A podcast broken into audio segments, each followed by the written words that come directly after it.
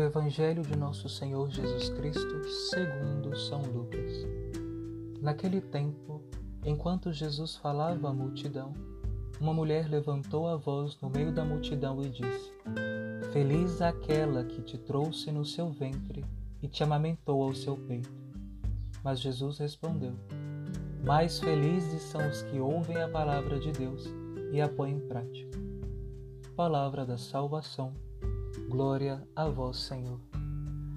Meus irmãos e minhas irmãs, acabamos de ouvir um dos mais belos louvores à Virgem Santíssima, Maria, Mãe de Deus e nossa.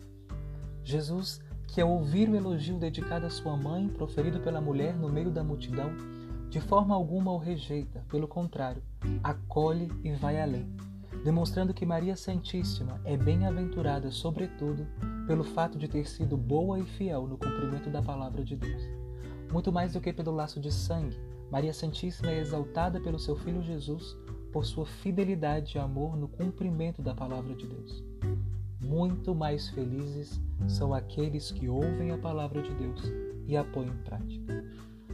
O frade dominicano espanhol Antônio Marim, em sua obra La Virgen Maria, nos ensina que os vínculos sobrenaturais que estabelece a graça de Deus naqueles que lhe ouvem a palavra e a cumprem, são mais profundos e valiosos do que os que estabelecem naturalmente os vínculos de sangue. Sendo assim, meus irmãos e minhas irmãs, nós, como filhos adotivos do Pai, batizados na Trindade Santíssima e ouvintes da palavra de Deus, somos convidados a sermos felizes por praticar aquilo que ouvimos.